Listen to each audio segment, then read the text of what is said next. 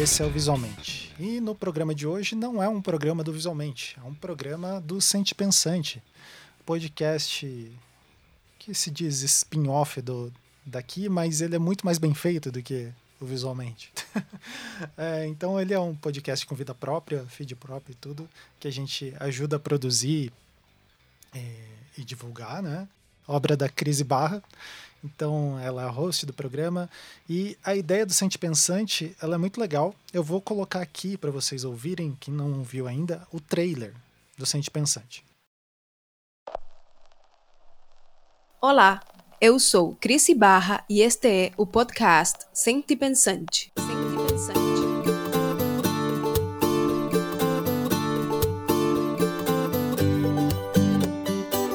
podcast Sente Pensante surge como um spin-off do podcast Visualmente, programa sobre design e artes visuais. E esse é o Visualmente. Sente Pensar é um neologismo proposto pelo sociólogo Orlando Fals Borda e, mais recentemente, retomado por outros pesquisadores como o antropólogo Arturo Escobar. No campo de design, queremos refletir sobre nossas práticas e experiências a partir de corpos sentipensantes que buscam transcender os muros da universidade.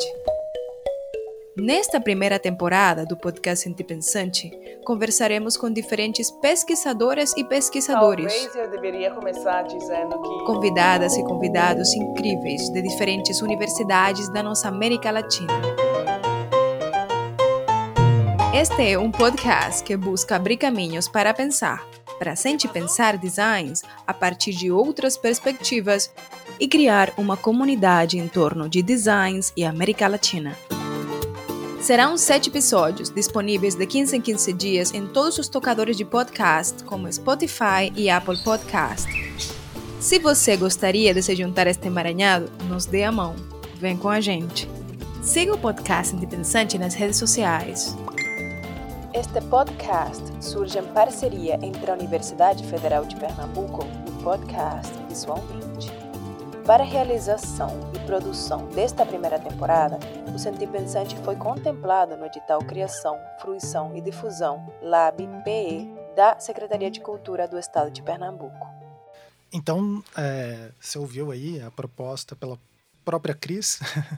é, e tem um breve comentário, eu quero ver se a gente faz um break nessas férias ali para conversar com ela, para ela contar um pouco mais de uma questão que é bem interessante, assim, né?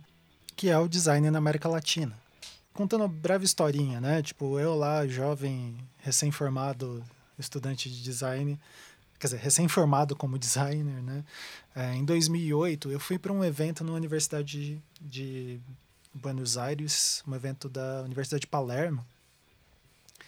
E meio que eu fiquei chocado com algumas coisas, assim. A primeira delas foi é, que nesse evento tinha gente do, da América Latina inteira. Todos eles, é claro, falam espanhol e tal, né? O castelhano, enfim, tem essas minúcias que eu não vou saber descrever exatamente para vocês.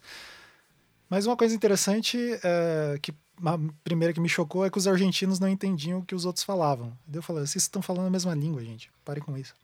É, mas que são os sotaques, as formas de falar, e mesmo assim estavam lá no mesmo evento tentando. E o segundo, que era como que a gente, enquanto Brasil, e daí o Brasil, o recorte de Brasil que eu faço, que eu me entendia na época, era Uh, o Brasil a partir de Londrina, que tem uma ligação muito forte com São Paulo, né? Mais do que aqui com Curitiba e tal. E eu fiquei muito pensando sobre isso, né? De tipo, é, fiz alguns colegas lá e, e o pessoal falava, né? Como que o Brasil às vezes não era nem incluso na, nas, nas discussões e tal, porque os interesses, o Brasil nunca se enxergou enquanto América Latina, né? E pensando da minha perspectiva lá com 20 anos, realmente, eu não, quando fala, falava América Latina, no, sei lá, na escola ou no coisa, ah, estão falando, tem América do Norte, América Central, América Latina e o Brasil, né? Tipo, é uma coisa como se fosse um apêndice à parte e tal, né? E nos últimos anos, é, isso tem pegado mais forte, né? A gente começa a pensar e refletir do que que uh, o que, que se produz aqui na nossa, nos nossos vizinhos e tal, e tem coisas muito legais, né? Inclusive pensamentos, porque é, quando a gente entra na parte mais teórica do design, né? Acho que uma coisa interessante pensar é o quanto que as matrizes de pensamento que a gente tem, elas talvez esses pensamentos não tenham sido é, criados a partir das mesmas lógicas que a gente vive, né? Tipo, por exemplo, uh, sei lá, para todo brasileiro, pelo menos não todo brasileiro, mas quem mora em grandes capitais, segurança é uma coisa que tá que percorre, né? Tipo, você pensa é, sobre isso quando você está é, projetando, vamos supor, é uma coisa que afeta a sua maneira de projetar. E daí, é, pensando, será que isso muda a forma as bases, as estruturas de pensar e por que, que a gente reproduz modelos de pessoas que não estão passando pelas mesmas situações, né? E eu acho que é muito interessante ouvir esse primeiro programa, é, que é com a Leslie, Leslie Ann Noel, que é uma uma pensadora, pesquisadora e designer, que ela é de Trindade e Tobago. Trindade e Tobago é uma uh, um país do Caribe ali, né? Então, América Latina total, assim. Uh, e é interessante como que a formação da Leslie, uh, a Cris vai contar tudo ali, mas eu só estou dando um, spoiler, uh, tentando convidar vocês para ouvir. Né? Assim. Uh, é interessante ver como que a Leslie, assim, ela sempre vai falar das das propostas críticas assim da gente pensar e como que esses discursos que circulam comumente no design, que são de outras realidades e tal, como que eles têm que ser como que assim, como que ela pensa, né, tipo da gente abduzir esses esses conceitos e, e assim e de coisas que são muito mínimas, né? Ela vai contar uma experiência ali dela dando aula que é de um projeto que ela fez em uma universidade que cara, isso bate, pelo menos para mim, que sou professor e, enfim, dei aula em universidade pública e na privada, em, na capital e no interior, tem algumas coisas que você fala, cara, o que que tá acontecendo aqui, né? Que você tem que ter em mente que são as sutilezas que passam muito desapercebidas, assim, uh, por exemplo, que a gente vai ver na, na literatura e, e, e etc. Enfim, é, eu sou absurdamente suspeito para falar desse programa porque sempre foi uma vontade muito grande de fazer e nunca tive o lugar, as condições nem materiais, físicas e, e de ser a pessoa possível de fazer isso e fiquei muito animado assim quando a Cris falou que queria fazer um podcast, é, que poderia fazer um podcast. E, enfim, a Cris tem essa maneira de levar as coisas muito profissionalmente, muito a maneira que ela construiu esse podcast é muito séria. É tão séria que essa primeira temporada do, do Sente Pensante, né, vão ter sete episódios a cada 15 dias, né? Então essa semana saiu o primeiro, daqui 15 dias sai o próximo, uh, que daí vocês podem acompanhar lá no ou pelo uh, como que é o nome daquele negócio? No FTP, gente. 20 anos de podcast, eu esqueço o, o nome das coisas. O feed, o, o bendito do feed, do, do Sente Pensante, que está aqui no link. Ou também ele está igual visualmente. Você consegue encontrar em qualquer canto. Tem o site, o sentepensantepodcast.com, quem quiser ouvir lá no site.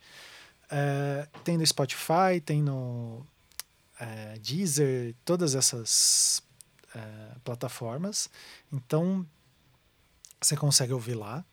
Uh, e o que, que é legal, né? Que, que eu estava falando. São sete episódios e ela, a Cris conseguiu uh, um edital de criação, fruição e, e difusão lá da Secretaria de Cultura do Estado de Pernambuco. Então é o edital que vai me ajudar a produzir o podcast. Ela está com uma equipe super bacana lá que está ajudando a produzir, tem leitura de comentários. Então, assim, mais que recomendado, já acompanha aí. E eu acho que ele traz essa discussão que é muito importante principalmente para pensamento de design. Né? No design no Brasil, é, a gente tem uma situação que pensando do recorte do design gráfico, que é um lugar onde eu atuo e atuei durante muito tempo, é, a gente passa por algumas situações que, que assim, parecem que não são discutidas nem pensadas. A gente parece que não tem instrumental teórico para pensar, a gente não tem as palavras para pensar a respeito disso. E se a gente conhecer pessoas que passam pela mesma realidade de outros países, eu acho que isso é, constrói muita coisa. Então, fiquem com o programa. Olá, eu sou Cris Ibarra e este é o podcast Sente Pensante. Sente Pensante.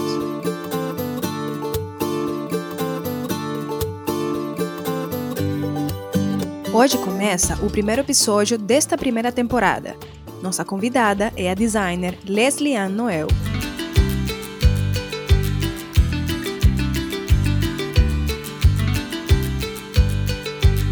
Conversamos em torno de temas como críticas ao design thinking, antropologia, a influência de Paulo Freire, a possibilidade de um design pluriversal, propostas para currículo de design que vão além do modelo da Bauhaus e da escola de Ulm, e ferramentas para repensar de uma maneira crítica os processos de design. Leslie Ann Noel é uma designer de Trinidad e Tobago com PhD em Design na Universidade Estadual da Carolina do Norte, Estados Unidos, e formação de bacharel em Design Industrial pela Universidade Federal do Paraná. Trabalha nos Estados Unidos como professora de design e procura pensar e construir uma prática de design para além da ótica eurocêntrica e estadunidense. Ela faz isso através de uma percepção pluriversal que considera perspectivas que vão além do design hegemônico, como o panafricanismo. O podcast Antipensante surge de uma parceria entre o Departamento de Design da Universidade Federal de Pernambuco, Recife, e o podcast Visualmente.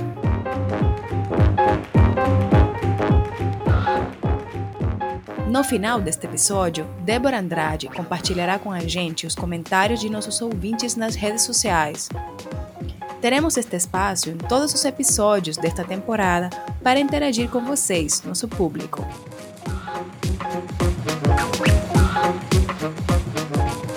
Siga o podcast Indepensante nas redes sociais. Comente, compartilhe o programa com seus amigos e não deixe de escutar os episódios disponíveis em todos os tocadores de podcast. Para a produção desta primeira temporada, o Centro Pensante foi contemplado no edital Criação, Fruição e Difusão LAB-PE da Secretaria de Cultura do Estado de Pernambuco. Então, fiquem com o programa. Olá, Leslie, muito obrigada por aceitar o convite. Para mim é um prazer muito grande e uma honra muito grande ter você aqui. Obrigada, Maria Cristina. Bom, vamos começar com esta pergunta. Você fez sua pesquisa de doutorado sobre o impacto que uma educação em design pode ter nas habilidades de pensamento crítico, na construção de empatia e de consciência social das crianças. Como foi conduzir essa pesquisa? Você poderia nos contar sobre essa sua pesquisa de doutorado e o que você realizou, que quais foram os resultados e o processo também, que é importante. Ok, uh, talvez eu deveria começar dizendo que meu processo foi bastante um, messy, uh, bagunçado. Refletindo hoje, eu posso ver que tinha alguns, talvez, erros de processos ou alguns lugares onde eu podia ter feito um processo mais rigoroso. Mas o que eu queria fazer, ou o que eu fiz, é, foi trabalhar com crianças. Eu criei um currículo para crianças, um currículo de design de três semanas, porque foi um currículo só de teste. E a ideia foi cri criar esse currículo baseado com fundo em um, the Sustainable Development Goals. Não sei como dizer isso em os Objetivos de Desenvolvimento Sustentável Sim, da, isso, da ONU. Isso. Ou, na verdade, não, não foi sobre o Sustainable Development Goals, desculpe, foi sobre direitos em geral, né? Então, direitos da criança, direitos humanos, e daí eu falei agora sobre o Sustainable Development Goals, porque é, é tudo ligado, mas a ideia era que a gente pode começar o nosso currículo em design a partir de direitos, né? E ter essa discussão crítica, essa discussão democrática e depois partir um, de, desse ponto para, para o desenvolvimento de soluções que vão nos dar um, mais acesso a direitos, ou mais acesso a uma vida melhor desse ponto de vista de direitos humanos ou direitos da criança. Então foi isso que eu fiz. Cada semana nós começamos, nós falamos sobre não sobre, sobre democracia em geral, mas sobre esse mundo melhor. E as crianças daí projetaram, ah, fizeram projetos para atingir esse mundo melhor que elas queriam. Então, uma, um, a primeira semana criaram um, brinquedos que apoiariam um, me melhor acesso a direitos da criança. A segunda semana a gente estava falando sobre a escola e onde ele, ela, um, essas crianças precisavam de mais um, de melhoramento na escola. E aí elas projetaram soluções para chegar a essa escola melhor. E a terceira semana a gente falou sobre a cidade delas, que era um, um vilarejo, porque é uma escola muito, muito rural.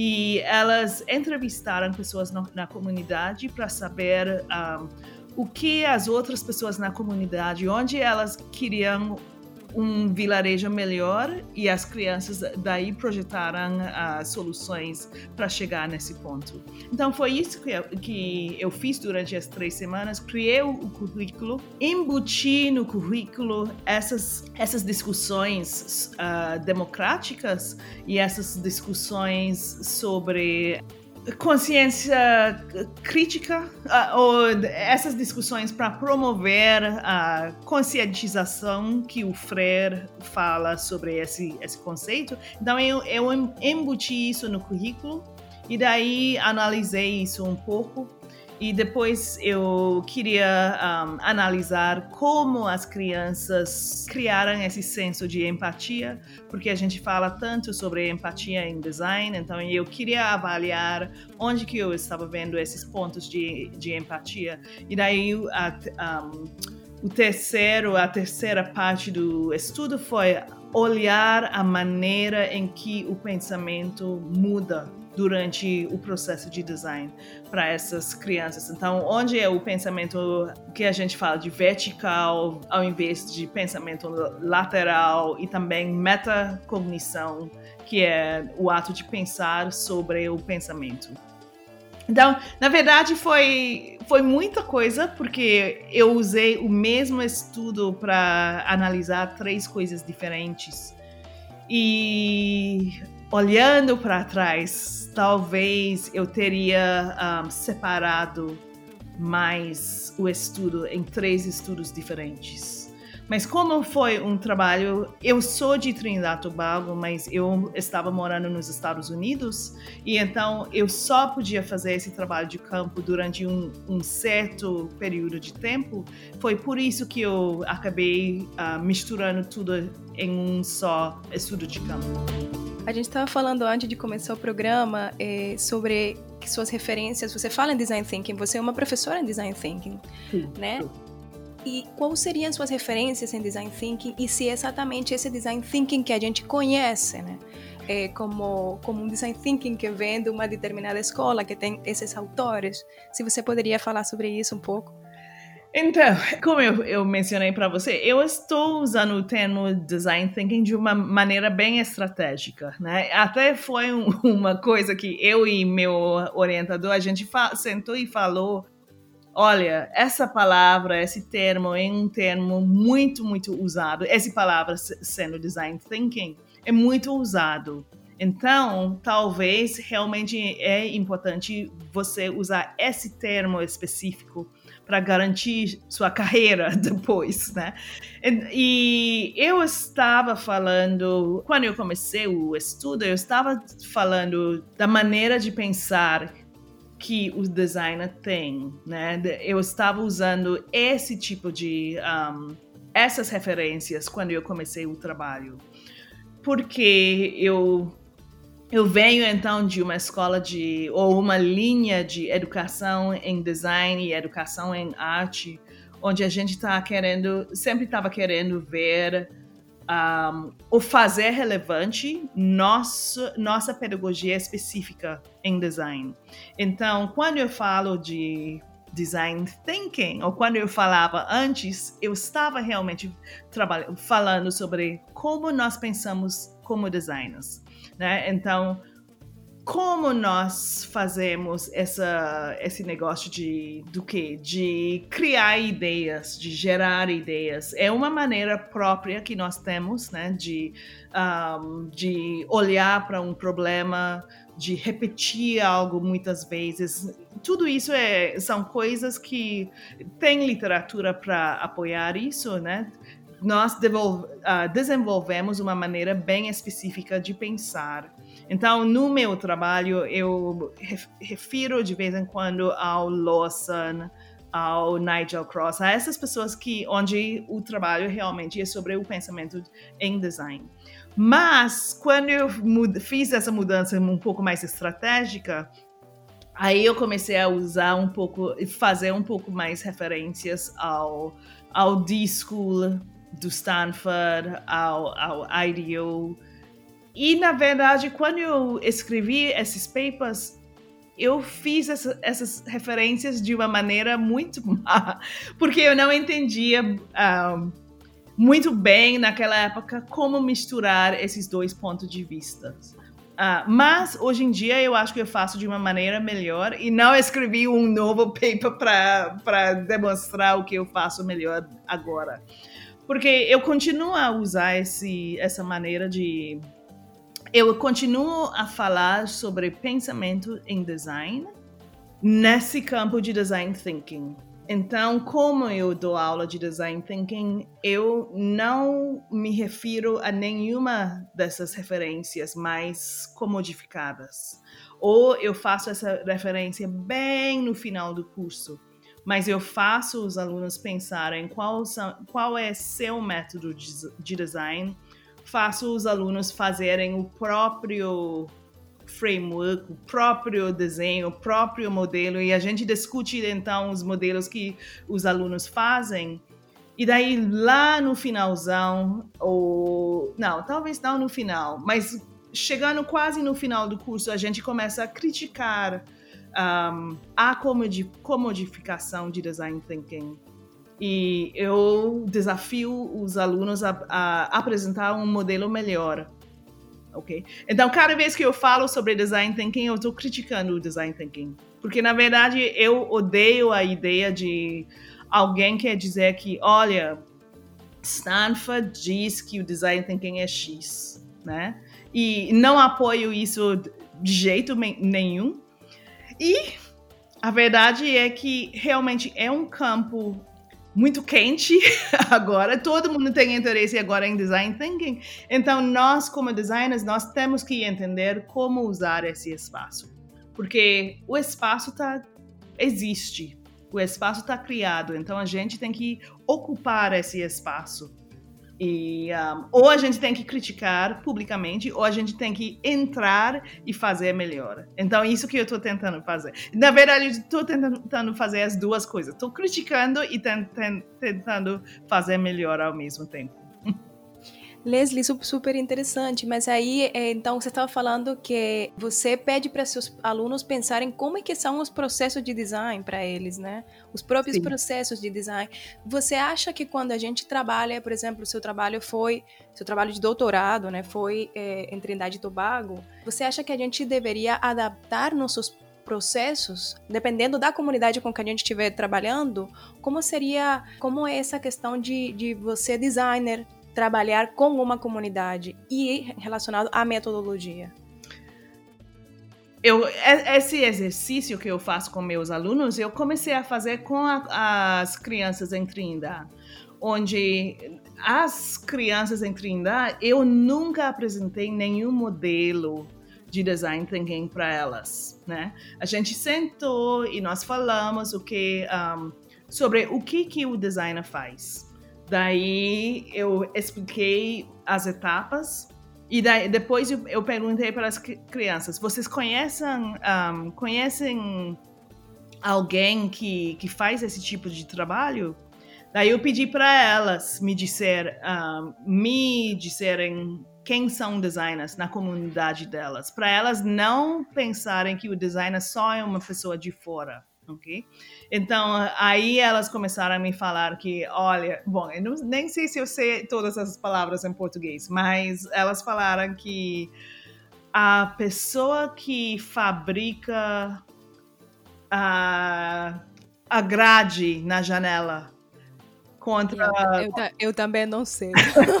Mas, sabe, a pessoa que... Mas seria um ferreiro, uma pessoa que é, trabalha sim, com ferro. ferreiro, alguma coisa assim. Daí, então, uma criança me falou: então, o ferreiro é um designer, porque, porque a gente estava falando sobre a coisa de responder a uma necessidade. Um, com uma solução e essa solução pode ser produto, pode ser é, então isso, porque é isso que a gente faz como designer, a gente entende um, a gente ouve uma pessoa, entende pro, algum problema e a gente responde a esse problema. Então, bem simplesmente a gente pode a gente pode simplificar desse jeito e foi isso que eu fiz com as crianças e isso que eu faço com meus alunos. E daí as crianças falaram que, bom, o ferreiro é um designer porque ele está ouvindo a necessidade de uma pessoa e respondendo com esse produto. A, um, a mulher que pinta a unha pra gente, a, a, também não lembro, talvez... Este, este, manicure? Manicure, sim acaba sendo um designer porque ela está respondendo isso que as crianças, imagine uma criança de 10 anos me falando isso, que a manicure é um designer porque ela está respondendo à necessidade de uma pessoa de querer a unha bonita e tudo isso e tá fazendo um, tá fazendo algo para a pessoa se um, embelezar, né? Sim, para sentir melhor. E daí te, teve uma. Te... Oh, a cabeleireira também acaba sendo um designer, porque. Para a mesma razão, né?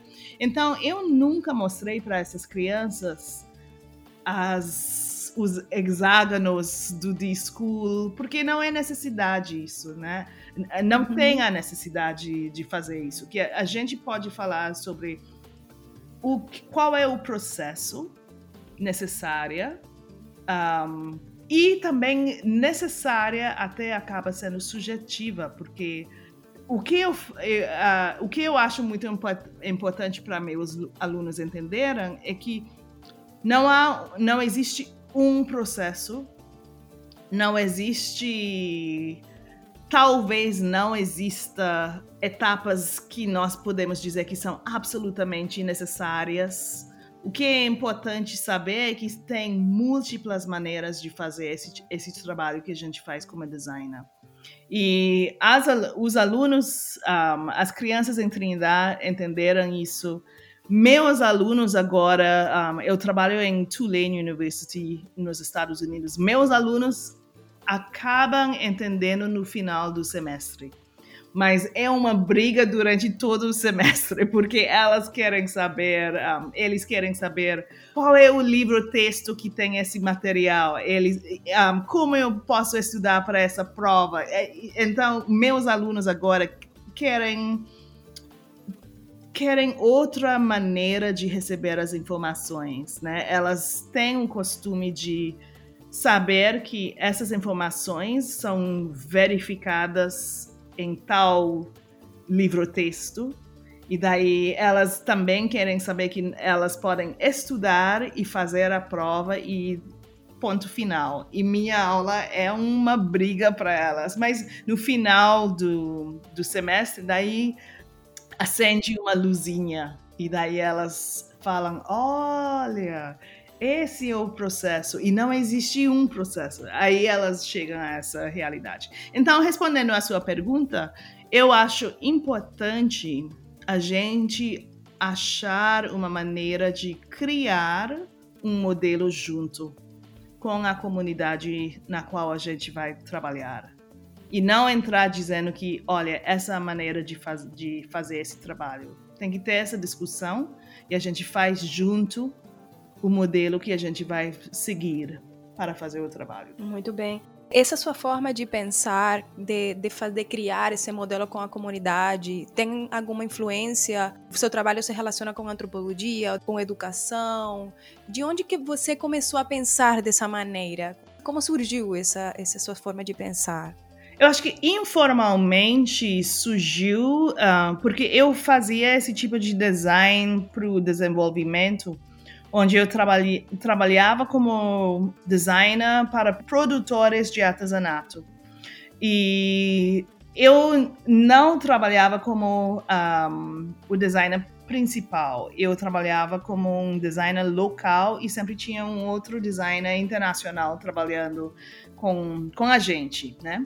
Aí, nesse tipo de, de, uh, de projeto, aí que eu comecei a ver um, problemas com um, poder e não sei como explicar tudo isso em português, mas tinha um, problemas de, com um, bom, poder é a única palavra que eu posso é, instabilidade, não, em, desequilíbrio Desequilíbrio. Esse problema, ah, essa palavra que eu estou querendo dizer. Tinha esse desequilíbrio de, de poder onde a pessoa internacional, que muitas vezes era um designer canadense, uma mulher branca, loira, um, ah, entrando numa comunidade de cor, ela, um, ah, bom, a designer um, em que eu estou pensando, ela nunca tinha aquela autorreflexão para pensar ou refletir sobre como ela entrava nessa comunidade, né? E qual era o impacto da presença dela nessa comunidade. E aí um, eu sempre via esse tipo de dissatisfação nesse tipo de projeto, aí que começaram minhas perguntas. E durante meu trabalho de um, durante o trabalho da minha tese de doutorado, é aí que finalmente eu li Freire. Eu digo finalmente porque uh, eu sempre sabia quem era Paulo Freire, uh, porque eu morava com antropólogas, com, bom, estudantes de antropologia e ciências sociais, então eu sabia quem ele era antes, mas eu só li o trabalho agora durante meu um, durante minha tese. Aí que eu podia realmente responder aquela, aquele problema, problema que eu via antes, né? Que com essa falta de reflexidade ou essa falta de co-criar uma realidade nova, daí a gente não conseguia fazer um, um trabalho que fazia sentido. Então, foi isso que eu quis fazer, responder a essa, esse problema de. E é, realmente é um problema que os antropólogos entendem. Os antropólogos nem sempre resolvem, mas pelo menos eles sabem que tem essa história de quem é de fora e de quem é, é de dentro. E a gente, como designer, a gente nem sempre reflete sobre isso, que muitas vezes nós somos de fora e nós não estamos parando para pensar em como melhorar o relacionamento com as pessoas que são de dentro. Então, é isso que eu faço. super, super interessante. Todo esse seu trabalho com comunidades e as aulas na universidade estão relacionadas com um design pluriversal? Com essa ideia de cocriação? Ou tem algo para além disso? Eu misturo tudo. e para algumas pessoas talvez não tenha essa. não estão relacionadas. Mas para mim, como eu estou fazendo. Eu estou colocando a teoria na prática assim que eu que eu recebo ou aprendo uma nova teoria, eu estou tentando colocar na prática. Então é assim que eu coloco a pluriversalidade na prática, que a ideia seria como criar um espaço onde podem existir ou coexistir muitas perspectivas diferentes ao mesmo tempo. E a gente tem que pensar nos conceitos de pluralidade ou pluriversalidade ou de múltiplas perspectivas. A gente tem que pensar muito um, com muita intenção, muita intencionalidade sobre esses conceitos para criar um espaço onde muitas pessoas podem contribuir. Então, a pluriversalidade, muitas vezes quando eu falo sobre esse conceito, eu estou pensando na plura, pluriversalidade global e, e talvez a tensão entre o norte, entre aspas, e o sul. Mas também as mesmas ideias Daí criam um espaço onde nós podemos ter mais plural, pluralidade, por exemplo, étnica ou racial, ou pluralidade de gênero. Porque se nós estamos abertos a ter esse espaço onde muitas perspectivas são, um, são bem recebidas, daí pode ter essa diversidade eh, sobre muitas, uh, muitos níveis diferentes ao mesmo tempo.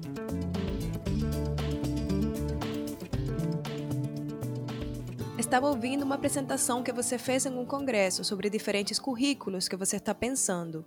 Você critica o currículo da Bauhaus e da escola de Ulm e como muitas escolas os copiam até hoje sem pensar nas próprias necessidades, né? Você poderia falar um pouco sobre isso? Acho que tem a ver com essa ideia de pluriverso, de criar designs para além do eurocentrismo. Então, um, eu comecei a fazer esses currículos, são um tipo de experiência. Um, não, nem todos os, os, currículos são práticos, mas a ideia era um, como podíamos fazer uma quebra bem radical com o currículo do Bauhaus ou de, da escola de Ulm. Por, porque, bom, eu não sei porquê, mas eu acabei sendo uma viajante um, extrema. Então eu vou para ia antes desse pandêmico, claro, mas eu ia para muitas escolas diferentes. Você sabe que eu estudei no Brasil, eu visitei várias escolas na Europa, mesma coisa nos Estados Unidos, visitei muitas escolas. Eu até fui para a escola nacional um, de design na Índia também. E inicialmente eu achava muito legal que eu podia ir de escola em escola e eu podia ver um, coisas que eu conhecia da minha experiência na UFPR há 25 anos atrás, né? Quando eu fui para a escola de design na Índia, fui para Bangalore, um, que é, tem três, tem vários campos e eu fui para Bangalore, ou Bengaluru, e fui lá, eu pensei, olha que legal, conheço tal coisa, tal, tal coisa de tal parte do currículo. E depois teve uma época que eu fiquei pensando, mas isso não é legal. Isso até é terrível, que a gente pode achar que o mesmo currículo possa ser repetida em tantos um, lugares diferentes. Aí comecei a me perguntar, mas onde é que nós precisamos mesmo de, de diver, um, divergências nesse currículo básico, ok? E uh, uma outra coisa que eu estava respondendo, tem um acadêmico, um designer bem respeitado, que o nome dele é Ken Friedman.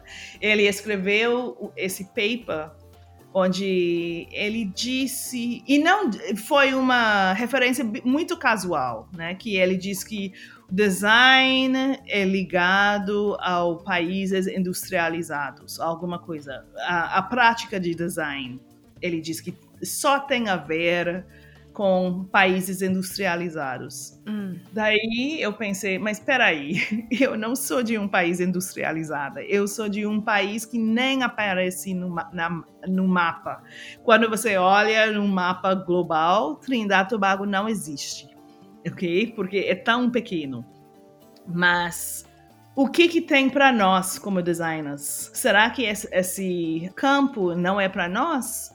Daí então o primeiro currículo que eu fiz foi então para quebrar com a ideia de, desse Bauhaus universal ou essa escola de um universal e eu, e eu olhei espe especificamente pra, para países em desenvolvimento. Uh, a ONU tem três categorias de países vulneráveis. Então, eu olhei para Small Island Developing States, que são ilhas pequenas em desenvolvimento. olhei para landlocked developing states, que são países que são um, que não têm acesso ao mar. A Bolívia, por exemplo, é um, de, um desses. E qual foi o te um, tem uma terceira categoria least developed countries, que são os países menos desenvolvidos. Então, nas Américas, a Guiana Inglesa e Haiti são esse tipo de país. E eu comecei a pensar, mas se eu estava criando um currículo de design para esses países, não para a Europa, não para os Estados Unidos, para esses três tipos de econom um, economias mais, mais vulneráveis, o que, que eu tenho que incluir? Ou será que nós não podemos ter esse, esse, tipo de indústria ou esse tipo de emprego nos nossos países? Então, é assim que começou o projeto. Então, fiz esse currículo primeiro. Daí, o segundo currículo que eu fiz foi sobre um, o pensamento de design, né? E como usar essa maneira de pensar para criar habilidades de psicologia ou atitudes que nós precisamos para sobreviver no século 21. Então, é, a ideia desse segundo currículo é pegar o bom de design e o output, né? a saída seria habilidades de psicologia como um, como perseverança talvez. Um, a habilidade de ser muito experimental ou um, de, de poder lidar com o risco né? Isso, essas são capacidades que nós temos como designer. A gente pode, uh, nós aprendemos a pegar, a, a, tomar riscos, porque nós temos que fazer coisas novas, né? Então, se a gente pode, um, ah, se a gente pensar em introduzir isso num currículo para crianças, a gente pode criar um currículo para criar essa pessoa que vai ser um, ah, bem sucedido no, no século 21. Então, isso foi uma outra um, experiência. Daí foram as, as outras experiências depois dessa, que são. Um, tem uma experiência sobre um currículo pluriversal que realmente joga fora tudo do Bauhaus e fala em conceitos que nós precisamos para poder um, ter a, cabe a, cabeça bastante aberta para trabalhar com outras pessoas e depois, qual foi a última? Ah, e a última experiência é sobre um, um currículo para o africano, né? Ou a, a pessoa negra da diáspora, né? Então, qual é o nosso currículo para nós, um, para nosso melhor, melhoramento no futuro? Você fala de um currículo pan-africano, né? Sim. Uma, ou pelo menos foi assim que eu me lembro. Sim, é pan-africano. Você poderia falar um pouquinho sobre isso? Acho que aqui as pessoas em Brasil acho que estariam muito interessadas. Nesse momento eu não me lembro de todos os elementos do currículo, mas o objetivo do currículo era um, sobre como como fazer um currículo que fa faria que criaria orgulho para o pan-africano, precisamos poder criar nossas próprias um, utopias, né? Então, tem algumas. Um, eu trabalho muito com utopia no, no trabalho que eu faço, porque a gente que tem essas. Nós que vivemos nesses mundos, talvez hum. possa dizer, terríveis, né? A gente precisa imaginar uma vida melhor ok? Então nós precisamos um, tinha então essa matéria que é sobre o futuro, sobre contagem de histórias, né? Porque isso é uma é considerado um, uma uma habilidade ou uma tradição africana, né, de, de criar muita, uh, de contar muitas histórias. E em design a gente fala muito sobre contagem de histórias, então a gente pode a gente pode ter um curso ou uma matéria sobre contagem de histórias desse ponto de vista africana, né? E como muita gente fala do de, de cultura africana de uma maneira mais pejorativa, a ideia dessa desse currículo era de um, usar toda a cultura africana ou da, da diáspora africana, usar essa cultura de uma maneira mais positiva para projetar um futuro melhor para as pessoas dessa, dessa diáspora, então para o pan-africano. Leslie, agora eu vou passar para outro tema completamente diferente. Essa foi uma, uma pergunta que fizeram minhas alunas e de repente você pode, pode falar um pouco sobre isso. Elas perguntaram que, é, disse, né, que em 2018 e 2019 você fez parte do Ocean Design Teaching Fellowship uhum. da Universidade de Stanford. E, segundo sua experiência, como é possível integrar conhecimento sobre oceanografia num contexto de design ou vice-versa? Contar um pouco sobre essa sua experiência. Hum. É...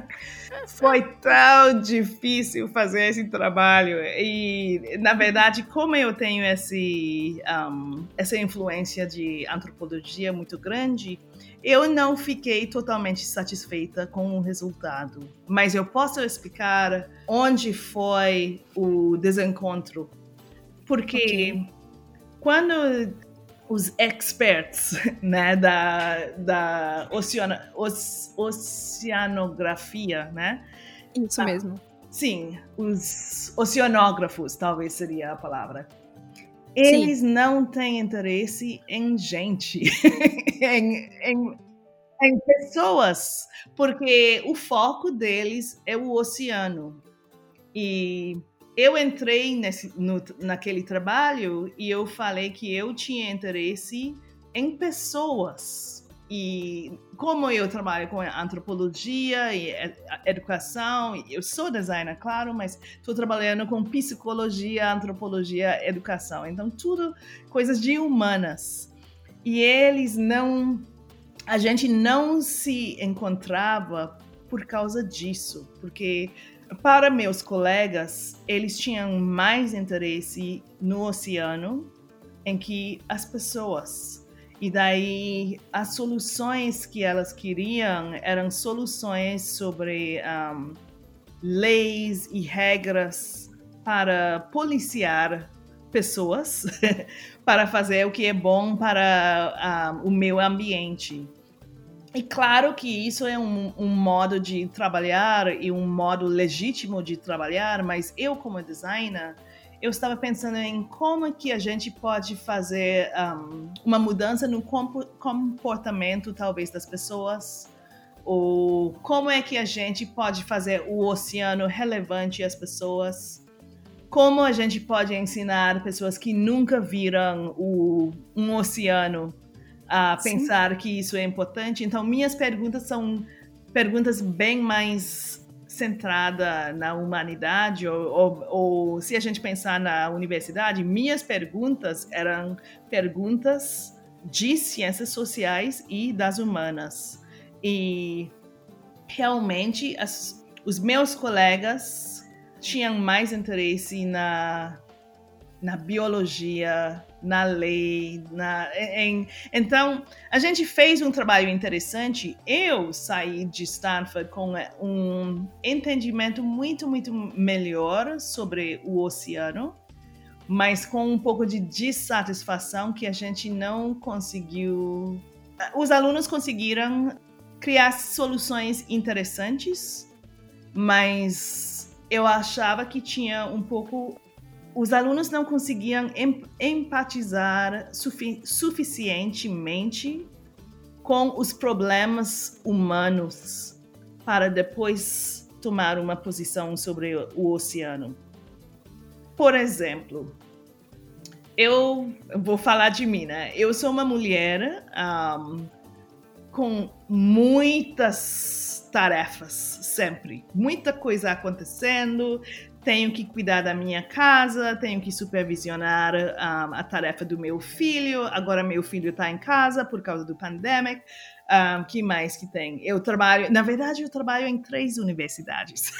eu trabalho numa oficial, mas eu sou estrangeira, eu preciso de grana, então estou fazendo milhares de trabalhos sempre.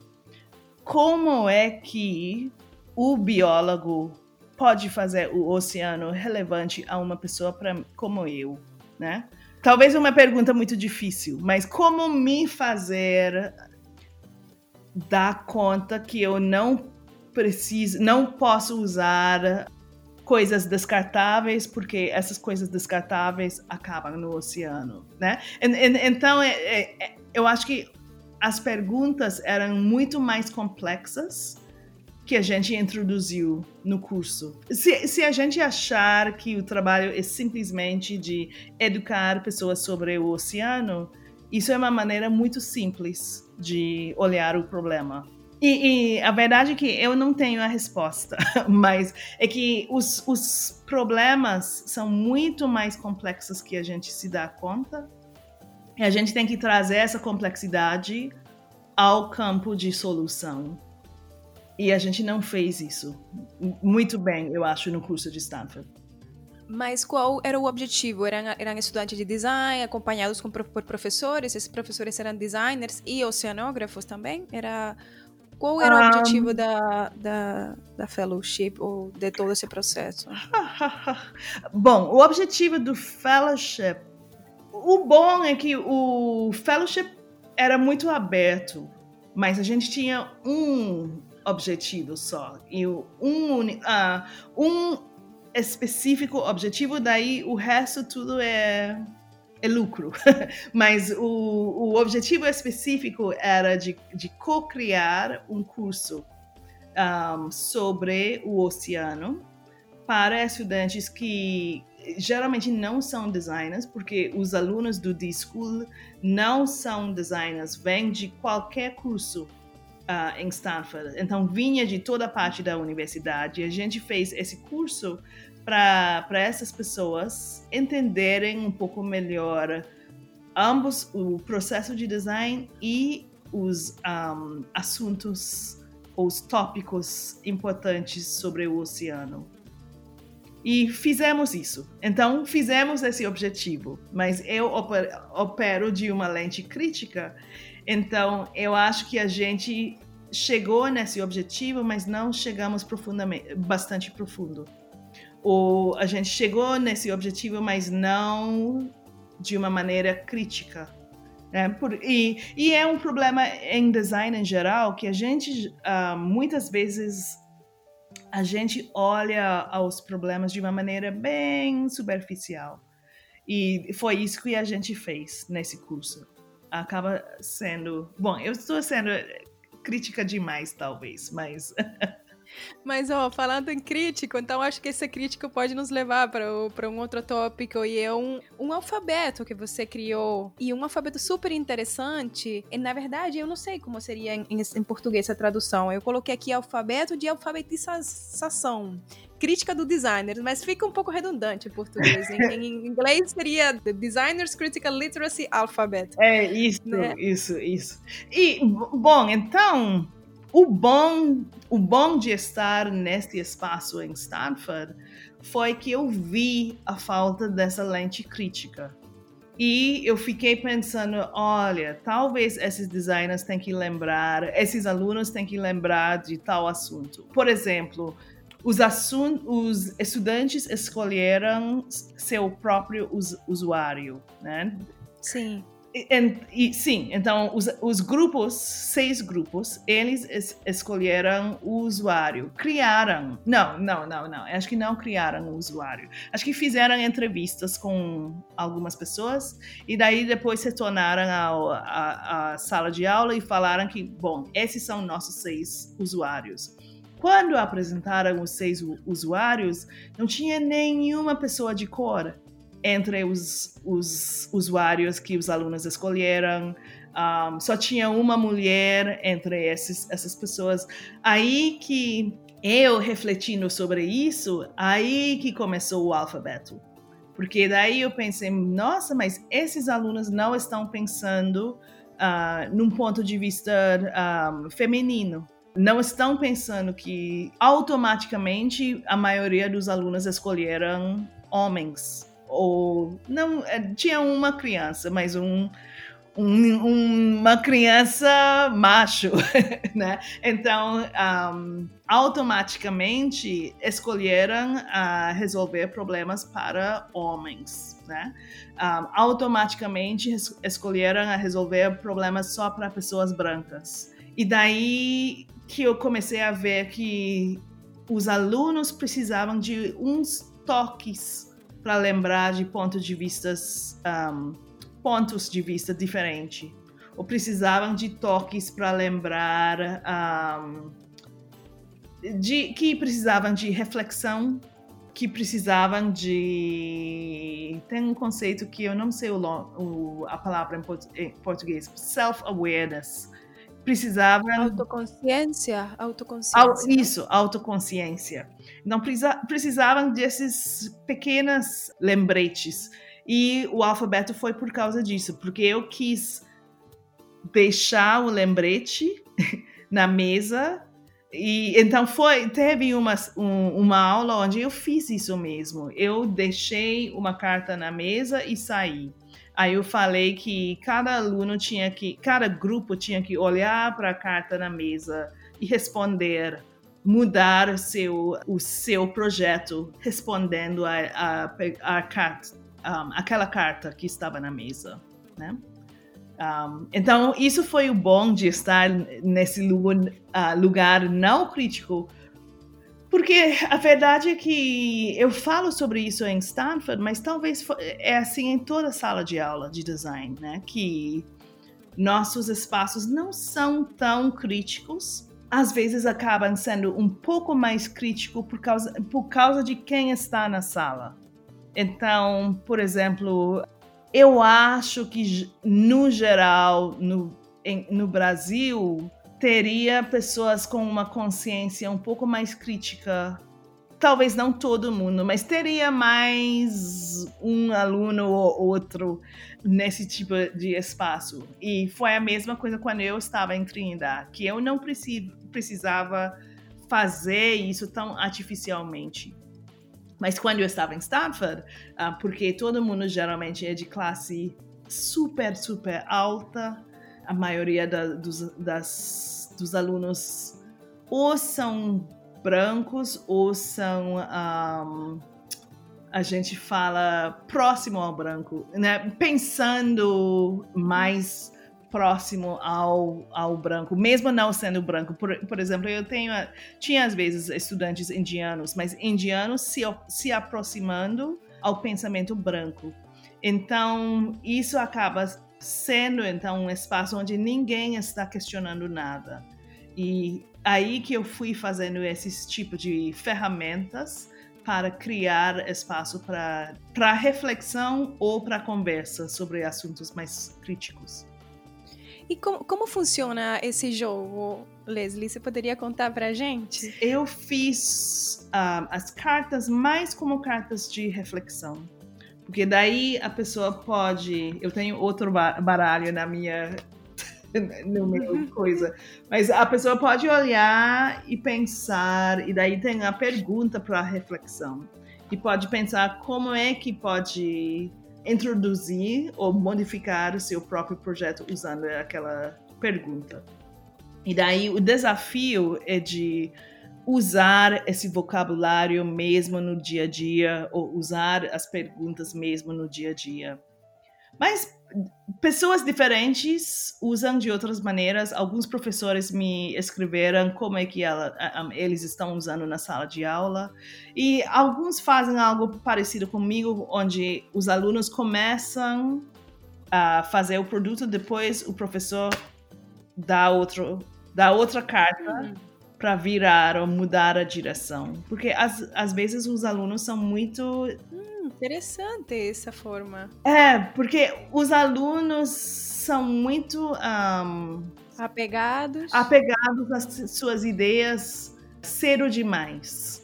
E a gente tem que achar maneiras de quebrar aquela, aquela relação entre o aluno e a, a ideia, então a carta acaba fazendo isso, porque daí o aluno tem que virar porque você falou que, olha, tem uma nova lente que você tem que usar para terminar seu projeto.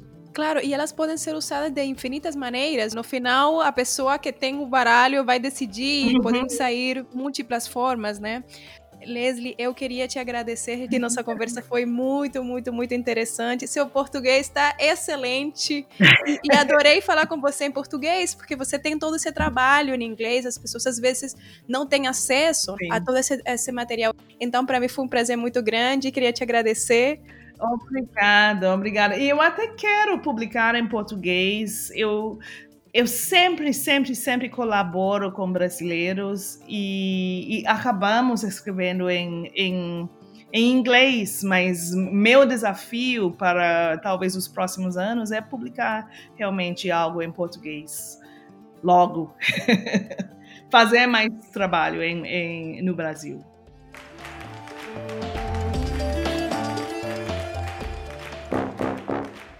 Oi, eu sou Débora Andrade e faço parte da equipe do podcast Sente Pensante. Nessa parte do podcast, estaremos lendo e comentando algumas das mensagens e comentários que recebemos em nossas redes sociais. Então, se você não nos segue, é só procurar nossos perfis na descrição, começar a seguir e comentar para a gente interagir e trocar ideias com vocês.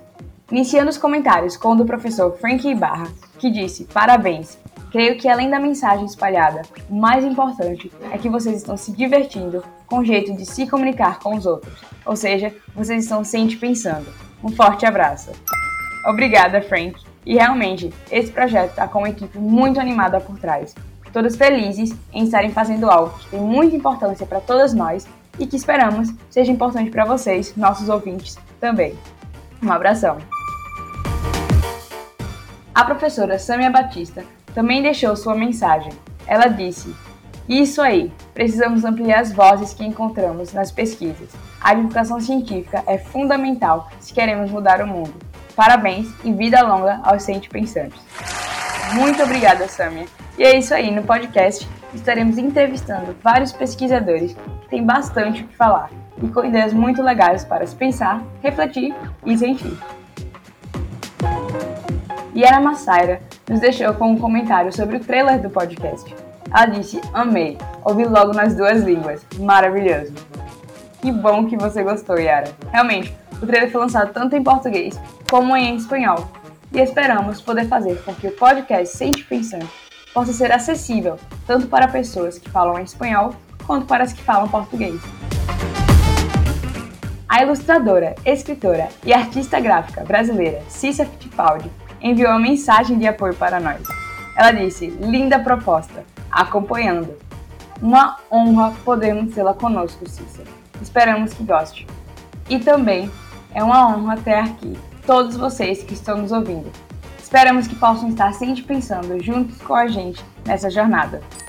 Então, se você comentou ou nos enviou uma mensagem e seu comentário não foi mencionado nessa sessão, Saiba que nós da equipe estamos lendo e respondendo a todos pelas redes sociais e ficamos extremamente felizes pelo apoio e carinho que estamos recebendo de todos. Então, continue interagindo e trocando ideias, pois amamos estar ouvindo vocês. Nos sigam nas nossas redes sociais, curtam, compartilhem e comentem. E quem sabe, no próximo episódio poderemos estar lendo seu comentário aqui. Muito obrigado por tudo e até a próxima! Neste episódio, falamos sobre práticas de design em Trinidad e Tobago, um design emancipatório que não é definido só por designers, sobre como propor currículos de design para além de perspectivas eurocêntricas, entre outras coisas. Eu, Cris Barra, fui sua anfitriã. Este podcast está sendo desenvolvido como projeto de extensão do Departamento de Design da Universidade Federal de Pernambuco, Brasil. As estudantes participantes são Ana Letícia Ramos, Débora Andrade, Clara Oliveira, Nicole Ferraz e Taíli Ramos.